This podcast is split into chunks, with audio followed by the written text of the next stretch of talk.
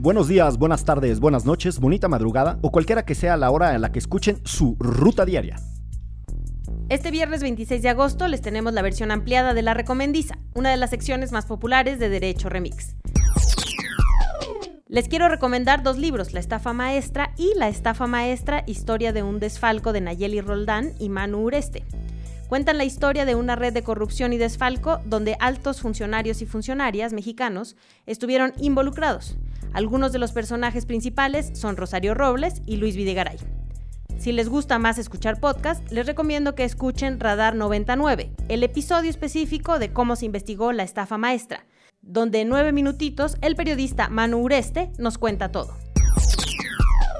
Yo les recomiendo el libro Reconciliaciones, Justicia Transicional en Sociedades Postconflicto, de Joanna R. King.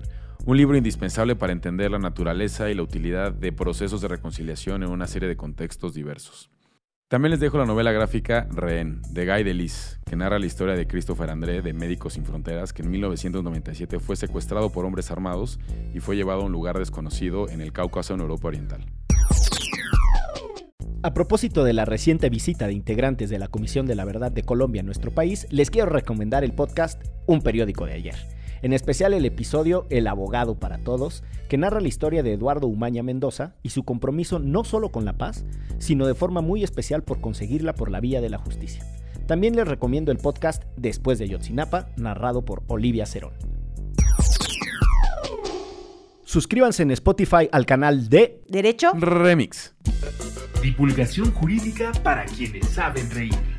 Con Ixel Cisneros, Miguel Pulido y Andrés Torres Checa. Derecho Remix.